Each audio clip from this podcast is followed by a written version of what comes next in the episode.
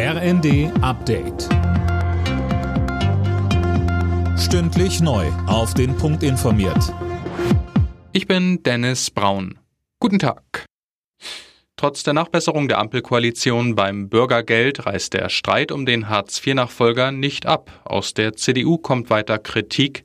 Sönke Röhling, ein Knackpunkt ist das Schonvermögen. Ja, denn auch wenn man 60.000 Euro angespart hat, soll man künftig Anspruch auf das Bürgergeld haben. Und das ist der Union zu viel. Finanzminister Lindner verteidigt das dagegen.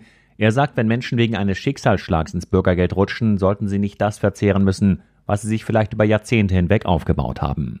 Er spricht von einem populistischen Impuls bei der Union und warnt sie davor, Zitat, in einen Schäbigkeitswettbewerb einzutreten.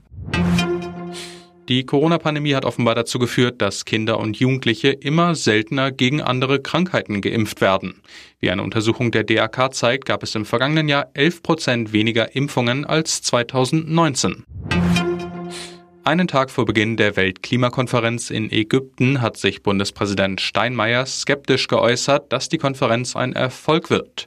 Die Welt trete gerade in eine neue Periode des Konflikts, wenn nicht sogar der Konfrontation ein, sagte Steinmeier beim Besuch in Südkorea.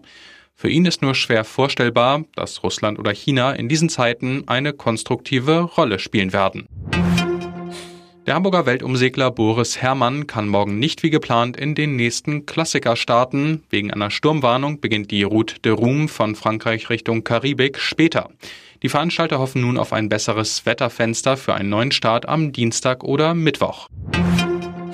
In der Fußball-Bundesliga spielt der FC Bayern heute bei der Hertha in Berlin. Dortmund trifft auf Bochum, Hoffenheim muss gegen Leipzig ran, Augsburg empfängt Frankfurt und Mainz bekommt es mit Wolfsburg zu tun. Das Abendspiel bestreiten Schalke und Werder Bremen. Alle Nachrichten auf rnd.de